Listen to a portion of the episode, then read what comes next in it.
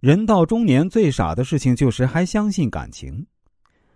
首先啊，在节目的开头，我需要跟大家声明一下啊，我这里所谓的感情，不仅仅是包括那些乱七八糟的婚外情，同时还包括那些乱七八糟所谓的友情、兄弟情、同学情，以及老板对你的假意虚情。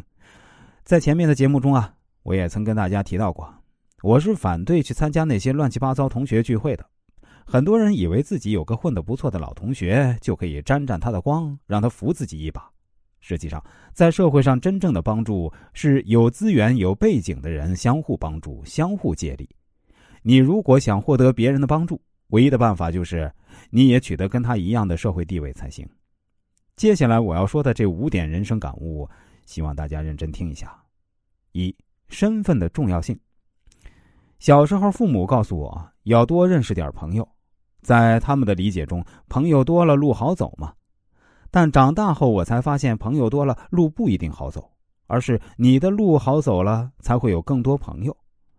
愚蠢的人总爱和人讲道理。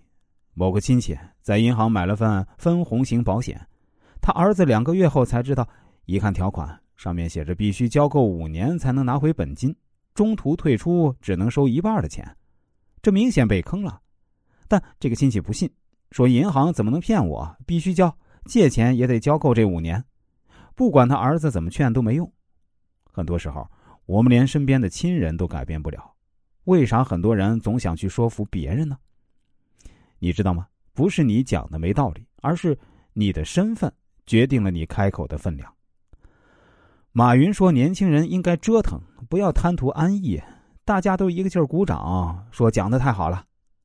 你跟别人说要奋斗、要拼搏，那大家对你都是冷嘲热讽，说不要给我灌鸡汤。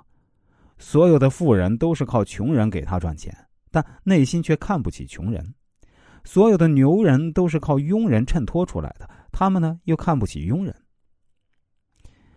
第二，别和看不惯的人争吵。”在生活中，大家都有各自的想法，难免会发生观点的碰撞。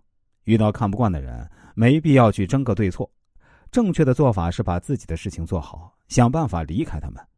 别人的愚蠢跟你有一毛钱关系吗？为何要浪费时间去拯救他的愚蠢吗？遇到沙雕了，不要去摇醒他，而是鼓励和支持，让他成为大沙雕。